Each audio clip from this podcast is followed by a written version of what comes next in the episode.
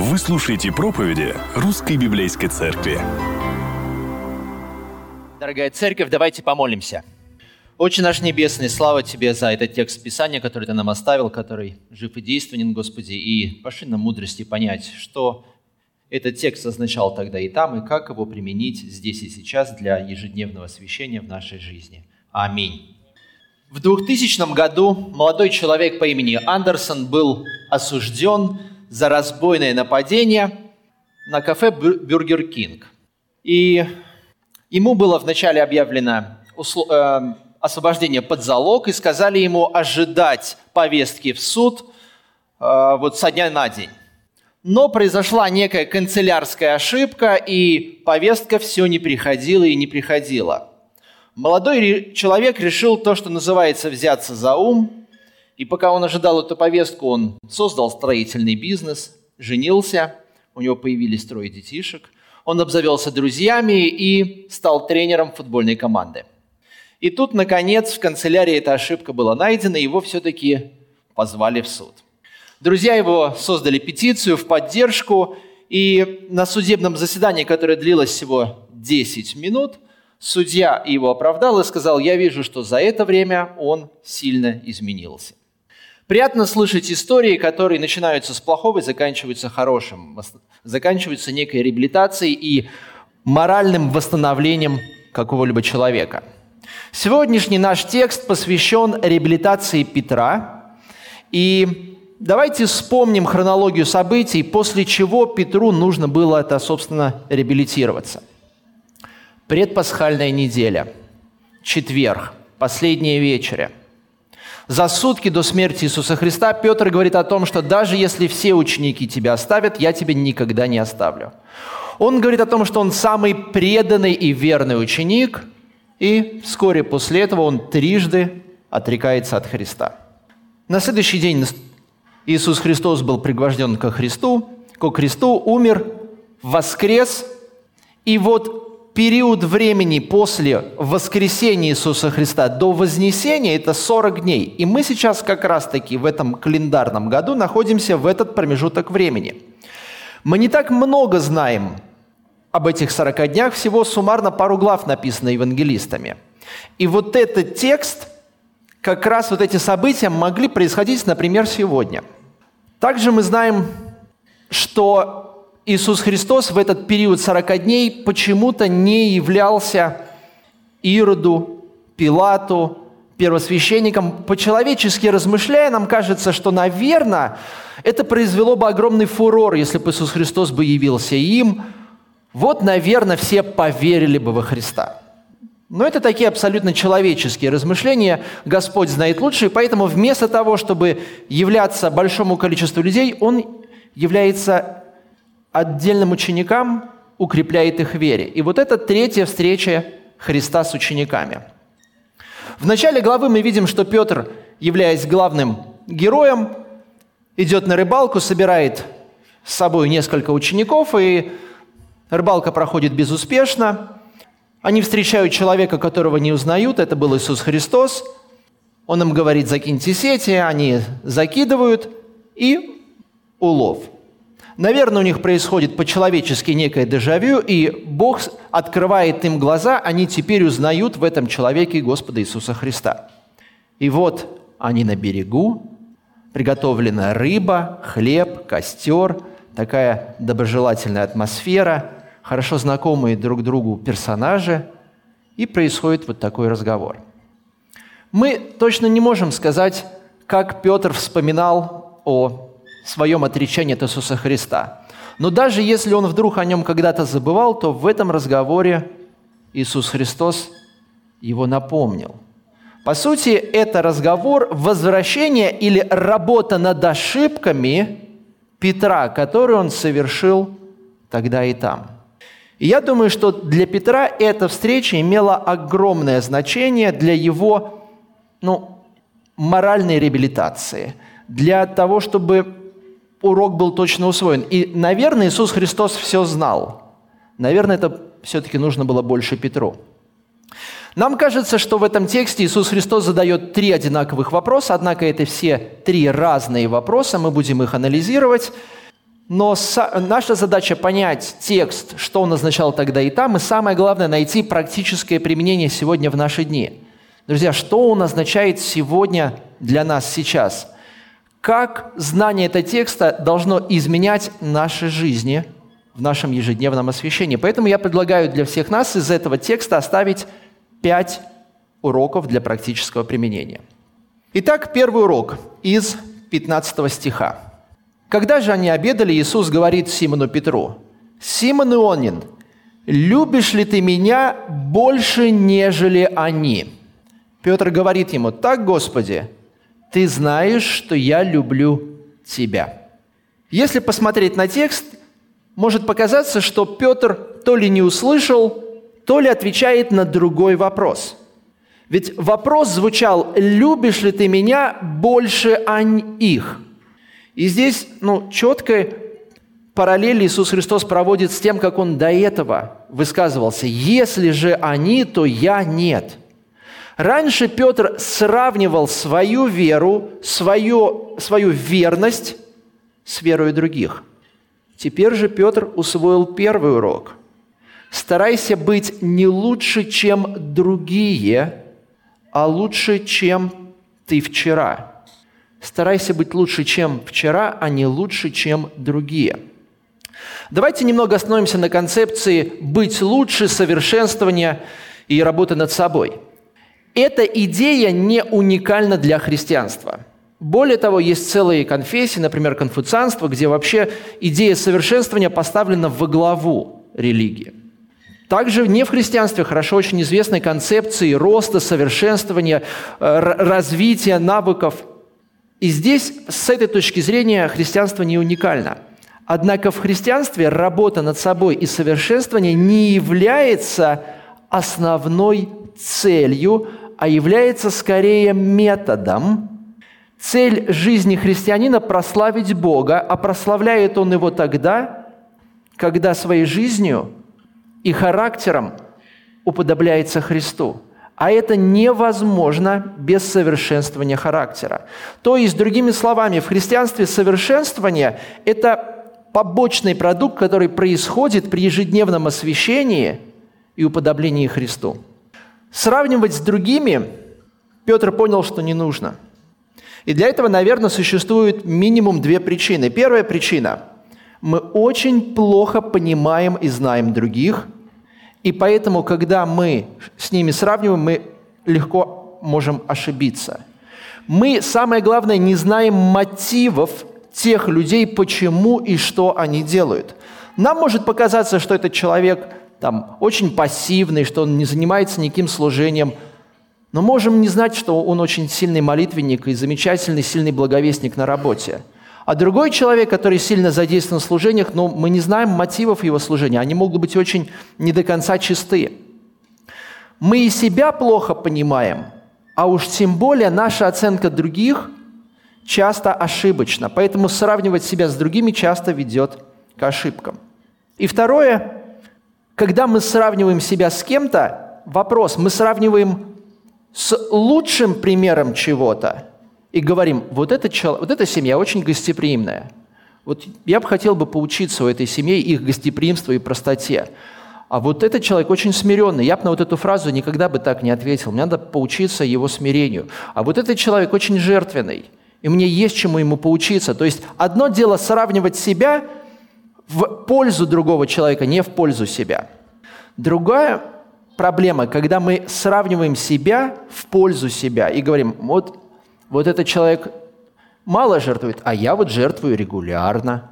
Вот этот человек пропускает там сыгровки или что-то, а я вот очень ответственный. И такое постоянное сравнивание, в свою пользу ведет к привычке самовозноситься.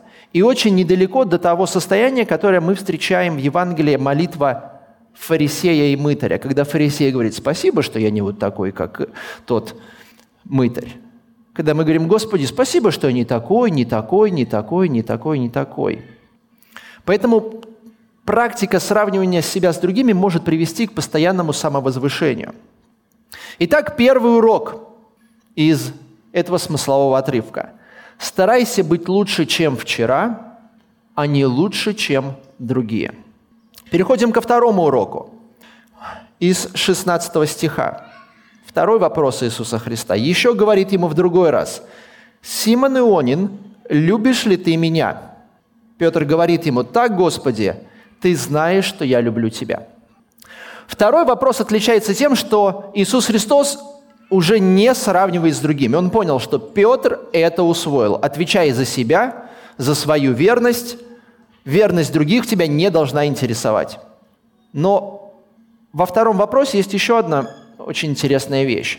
Слово «любовь», которое здесь переводится на русский язык просто словом «любовь», в греческом оригинале есть много вариантов, какое слово можно использовать.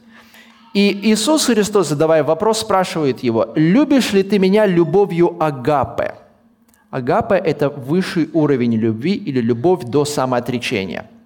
Петр же, отвечая, использует другое слово.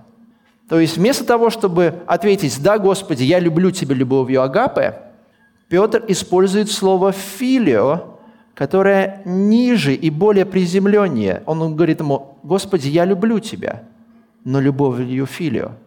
Означает ли это, что Петр не любил Христа до самоотречения? Совсем не обязательно, ведь жизнь Петра в дальнейшем, она подтвердила это. Однако в своих словах Петр теперь гораздо скромнее. Он меньше заявляет, а больше делает. Он становится скромнее в своей самооценке. Оставляет нам второй урок. Будь скромен в самооценке – меньше говори, а больше делай. Пусть твои дела заявляют о тебе, нежели твои слова. Не секрет, что именно гордость является тем грехом, который лежит в основе многих других грехов. И гордость может проявляться неявно, а скрыто. Например, в ситуациях, когда мы говорим о себе, вот пересказывая что-то, как мы свою роль обозначаем в этом. Ну, например, когда говорим, знаете, я там позвонил и быстро все порешал. Может быть, ты действительно позвонил и умолял или просил, но в пересказе ты скажешь, знаешь, я там быстро все пришел, ну, как бы у меня там знакомые есть. И мы можем косвенно, того даже не осознавая, говорить о себе очень возвышенно. Или о своих детях. Да, у меня ребенок занял первое место там на соревнованиях. Ну, конечно, с такими родителями день и ночь с ним занимались. Конечно, как тут, как тут так, такому не быть? Соломон в притчах 27 главе 2 стихе оставляет нам напоминание. «Пусть хвалит тебя другой, а не уста твои, чужой, а не язык твой». И второй урок звучит для нас так. «Будь скромен в самооценке, меньше заявляй, больше делай. Пусть твои дела заявляют о тебе, а не слова». Дорогая церковь, дорогие гости церкви, переходим к уроку третьему. Урок третий из 17, 18, 19 стихов.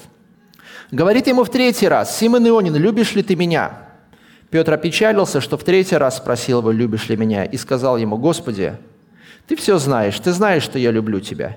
Иисус говорит ему, «Паси овец моих». «Истинно, истинно говорю тебе, когда ты был молод, то припоясывался сам и ходил, куда хотел. А когда состаришься, то прострешь руки твои, и другой припояшет тебя и поведет, куда не хочешь». Сказал же это, давая разуметь, какой смертью Петр прославит Бога. И сказав это, говорит ему, иди за мной. Третий раз Иисус Христос задает вопрос. И это не тот же вопрос, что второй раз. И если второй раз Иисус Христос спрашивал, любишь ли ты меня любовью агапе, то теперь Иисус Христос говорит, использует слово филио, говорит, ну, а любовью филио любишь ли ты меня? То есть, другими словами, Иисус Христос еще понижает планку в своем вопросе. И, наверное, это особенно было неприятно Петру. Но урок, который мы видим здесь, заключается в стихе 18. «Будь готов к трудностям на пути следования за Христом». Будь готов встретить трудности на пути следования за Христом.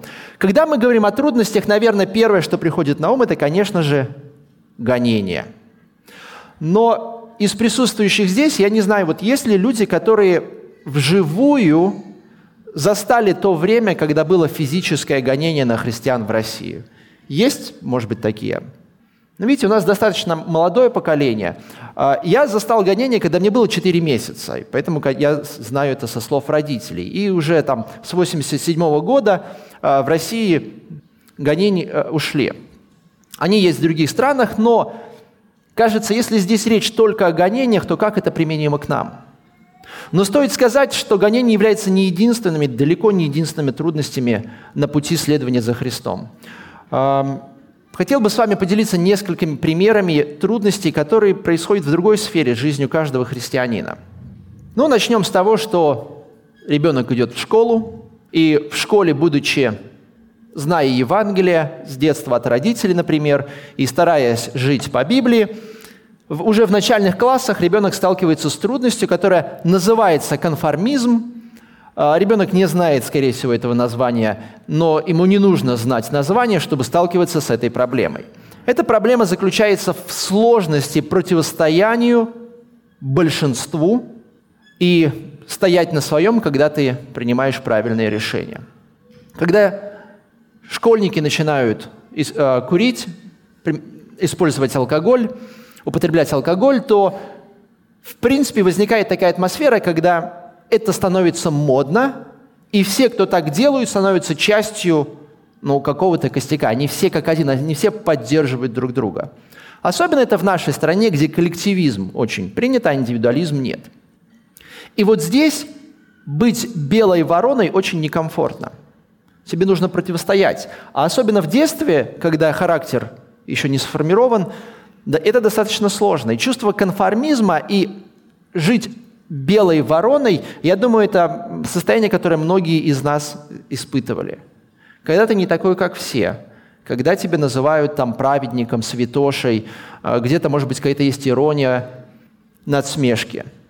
Дальше человек растет и поступает в университет, и здесь при поступлении в университет очень а, легко порой решается или решалось все взятками – ну и вообще в жизни взятка – это такой достаточно легкий инструмент достижения чего-то. Он сложный в плане того, что он требует материальных усилий, но он легкий, потому что за очень короткий промежуток, короткий промежуток времени, если ты даешь взятку, вопрос решается.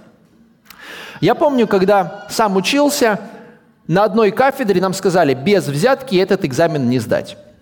И они сделали взятку для всех – но как бы прайс ее понизили, то есть она была такая, ну, достижимая, несложная совсем. И хочу сказать, что дать взятку – это реально был самый простой способ. Предмет очень сложный, очень нудный, неинтересный, и я, по-моему, до сих пор ни разу знания с этого предмета в жизни так и не применил. Может быть, потому что я не пошел на военную службу. Но так или иначе, дать взятку это элементарнейшее решение вопроса. Учить нудный предмет и сдать его – это сложное решение. И здесь мы, как христиане, должны понимать, нет никаким взяткам, ни тому, чтобы давать их, ни в какой форме, ни гаишнику, ни, ни вот так, ни сяк, нет, чтобы принимать взятки. Дальше человек растет, создает свой бизнес, и э, у меня есть друг, который был, уже состоялся как бизнесмен до того, как Господь его призвал к себе. И он говорит о том, что когда я стал верующим, я понял, что структуру бизнеса и правила нужно менять и делать все по абсолютно честно, по-христиански прозрачно. И он говорит о том, что мой, моя чистая прибыль после этого упала на 70%. Когда это большие в абсолютных цифрах деньги, то мы понимаем, что стоимость следования за Христом, она проявляется и в этом в том числе. Мир, в котором мы живем, он настолько пропитан грехом, что атмосфера греха становится нормой.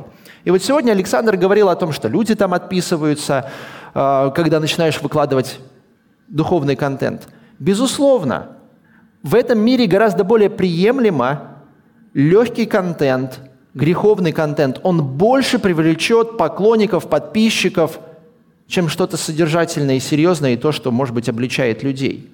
И мы должны понимать, что мы идем не по широкому пути, мы идем по узкому пути. И этот путь сопряжен с трудностями. Итак, дорогие друзья, трудности могут проявляться не только в гонениях, но и в неких сложностях следования христианским принципам э, в мире, в котором правит грех. Итак, мы уже с вами вспомнили, поговорили о том, что первое правило звучит «старайся быть лучше, чем вчера, а не лучше, чем другие». Второе – будь скромен в самооценке, меньше говори, а больше делай. Третье правило – будь готов встретить трудности на пути следования за Христом. Давайте еще два правила для себя оставим. Правило четвертое. Извлекай уроки из своих ошибок. Петр все уяснил. Петр успешно прошел эту работу над ошибками с Иисусом Христом. Он уже не сравнивает себя, он уже не заявляет о себе высоко, и он действительно был готов к трудностям на пути следования за Христом. И мы не знаем, как точно Иисус Христ, как, как точно Петр погиб за Христа, есть много преданий, но кафедра – это не место чтения преданий, а место чтения Писания. Но мы можем быть точно уверенными, что Петр действительно умер мученической смертью. Извлекая уроки из своих ошибок, Петр это все уяснил. Что же мы?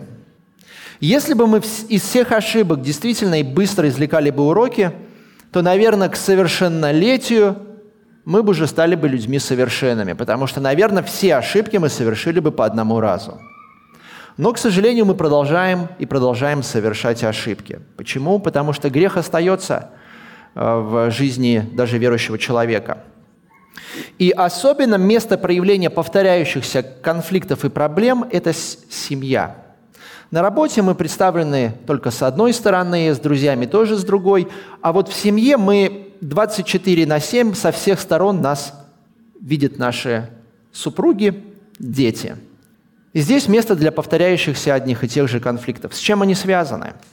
Они связаны с тем, что у нас остаются какие-то идолы, то есть ценности, которые для нас остаются важными, и эти ценности, которые занимают место Бога. И здесь нужно копать вглубь и понимать, с чем же именно, с какими ценностями это связано, с какими идолами связаны повторяющиеся конфликты.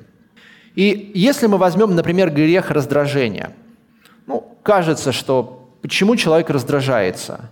Ну, первая версия, потому что другие раздражают, но мы понимаем, что это как бы попытка найти проблему в других. И второе, человек раздражается, потому что он по природе раздражительный. Я, да, я раздражаюсь, потому что я вот такой раздражительный. Но я думаю, у нас в церкви очень многие прошли уже те или иные курсы душепопечения, и мы понимаем, что раздражительность – это прям вершина-вершина айсберга. Это даже не вся часть, которая видна из воды, это прям его верхушка. Это очень поверхностное проявление чего-то, что лежит глубже и еще глубже и еще глубже. И раздражительность может быть, например, следствием того, что наш идол – комфорт, на него кто-то наступает.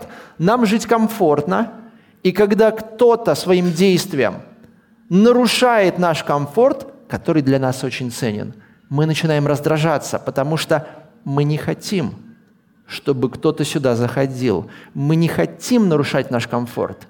И поэтому мы достаточно агрессивно можем защищать зону комфорта. Или же, например, для человека идолом является контроль ситуации. Он хочет все контролировать, у него все по правилам, у него все упорядочено – и когда кто-то вмешивается в эту систему, он раздражается, потому что это не входит в его планы, это наступает на его идола, на его идола контролировать все через порядок. Извлекай уроки из своих ошибок, анализируй, с чем связаны одни и те же повторяющиеся проблемы. И, наконец, урок пятый. Прими Божье прощение и освободись от вины. Давайте немного подробнее остановимся и поговорим на, разли... различии между состоянием вины и чувством вины. Состояние вины – это когда человек понимает, что то, что он сделал, является злом, грехом, проблемой. И он понимает цену этого. Христос дает полное прощение и освобождение от греха и, как следствие, от чувства вины – но у человека может остаться это чувство вины. То есть, другими словами, он говорит, да, Господь, я понимаю, что Ты меня простил, но вот я где-то боюсь, что вот этот грех Ты не простил. Я боюсь, что вот это Ты настолько сильно тебя ранило, что Ты не сможешь это забыть и простить. Грех не означает, что Господу не больно и что это ничего не стоит. Прощение благодать не говорит о том, что проблемы нет. Она не закрывает глаза на проблему. Она говорит о том, что эта проблема выкуплена, за нее заплачено. И если человек, зная, что Господь его простил, продолжает испытывать чувство вины, то это чувство может быть очень деструктивным, неся в поведение этого человека сомнения которые будут, и уныние, которые будут разрушать. Вот на месте Петра. Представьте, если был бы другой человек, и Господь простил Петру грехи, а Петр сомневается говорит, Господи, вот как я могу проповедовать и как я могу быть камнем на котором построена церковь, если я вот такая тряпка, если я вот тебя трижды оставил, да и вот в течение суток после того, как заявлял о высоком, вот как я после этого могу? Вот это уже было бы деструктивное чувство. Но мы должны понимать, что Божья благодать, она способна простить все грехи, покрыть их. Два апостола – Иуда и Петр. Иуда тоже испытывал чувство вины – когда понял, что Иисуса Христа дальше предают на смерть. Но решение этого чувства вины для Иуды было одно. Он не видел выхода. Петр же мы видим, что нашел утешение в Господе. Господь говорит, придите ко мне все труждающиеся и обремененные, я успокою вас. Если, дорогой друг, ты с Господом, но у тебя остается чувство вины, то нужно поразмышлять, понимаешь ли ты всю полноту Евангелия и принятия Господом. Поразмышляй, помолись, а, поделись с кем-то из верующих людей на эту тему, чтобы вы вместе помолились. А если, дорогой друг, ты не в мире с Богом, то чувство вины, которое ты испытываешь, это, ну, наоборот, правильно, потому что ты еще не принес эту проблему Господу. И осознание своей вины, осознание проблемы – это часть того, что в Библии называется духовная нищета, то есть осознание проблемы, осознание своей греховности – Итак, дорогие друзья, давайте еще раз вспомним уроки, которые нам оставляет Петр в этом разговоре и поговорим о практическом применении еще немного этих правил. Первое. Старайся быть лучше, чем вчера, а не лучше, чем другие. Дорогой друг, проанализируй, нет ли у тебя привычки сравнивать себя с другими. Возможно, это как-то происходит автоматически. Если это так, обрати на это внимание, остановись. Скажи, Господи, я не хочу сравнивать себя с другими, я хочу следовать за Тобой. И мне все равно, что как у других. Я хочу быть верным Тебе, Господи. Помоги мне мой взор держать на Тебе. А если я и буду сравнивать с другими, Господи, покажи мне то, что я могу научиться у других людей, чему я могу поучиться, чего у меня нет. Итак, старайся быть лучше, чем сам, а не чем другие. Подумай, где те аспекты твоего характера, которые в особой мере нуждаются в Божьей благодати. Знаешь ли ты, где Господь сейчас действует в твоем характере? Конечно, Господь может действовать даже если ты этого совсем не понимаешь. Но если ты понимаешь, где слабее всего, то как раз сюда может быть направлен твой взор и твои молитвы. Если ты самонадеян, говори Господи, Господи, помоги мне устранить эту самонадеянность. Если гордость, то гордость. Знаешь ли ты, где сейчас самое слабое место в твоем характере? Второе, будь скромен в самооценке. Меньше говори, больше делай. Понаблюдай, как ты говоришь о себе, пересказывая те или иные истории. Есть ли привычка как-то возвышать себя в разговоре, или есть истинная скромность? Старайся заявлять о себе меньше, но чтобы дела твои подтверждали, что на самом деле гораздо больше – Третий урок. Будь готов встретить трудности на пути следования за Христом. Дорогой друг, не удивляйся, если следование за Христом сопряжено со сложностями. Более того, удивляйся, если это не так. Если следовать за Христом не несет никакого дискомфорта нигде в нашем мире, то это немножко странно.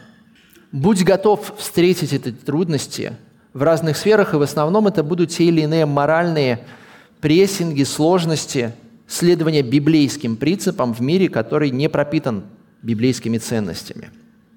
Четвертое. Извлекай уроки из своих ошибок.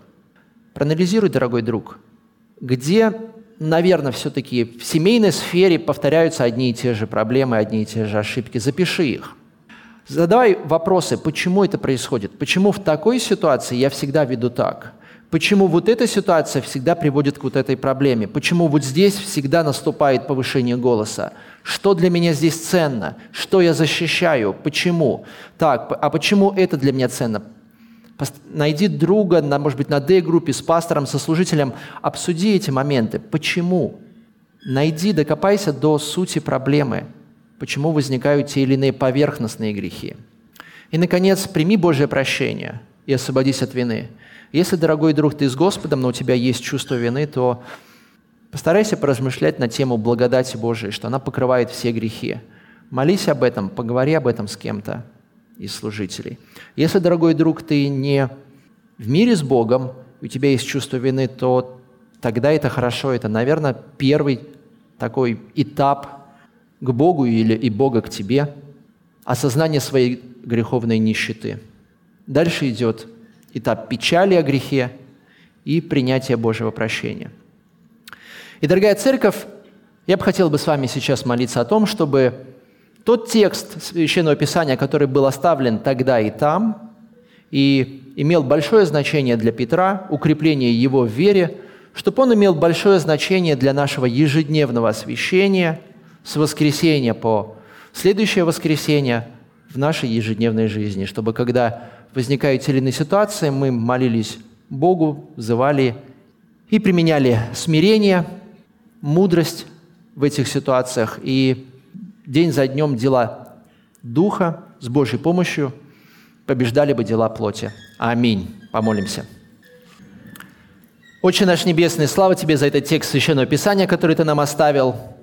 Слава Тебе, Господи, что текст, который был написан 2000 лет назад, он может и обличать, воодушевлять сегодня нас, верующих в 21 веке, Господи, и что мы можем находить практическое применение ему.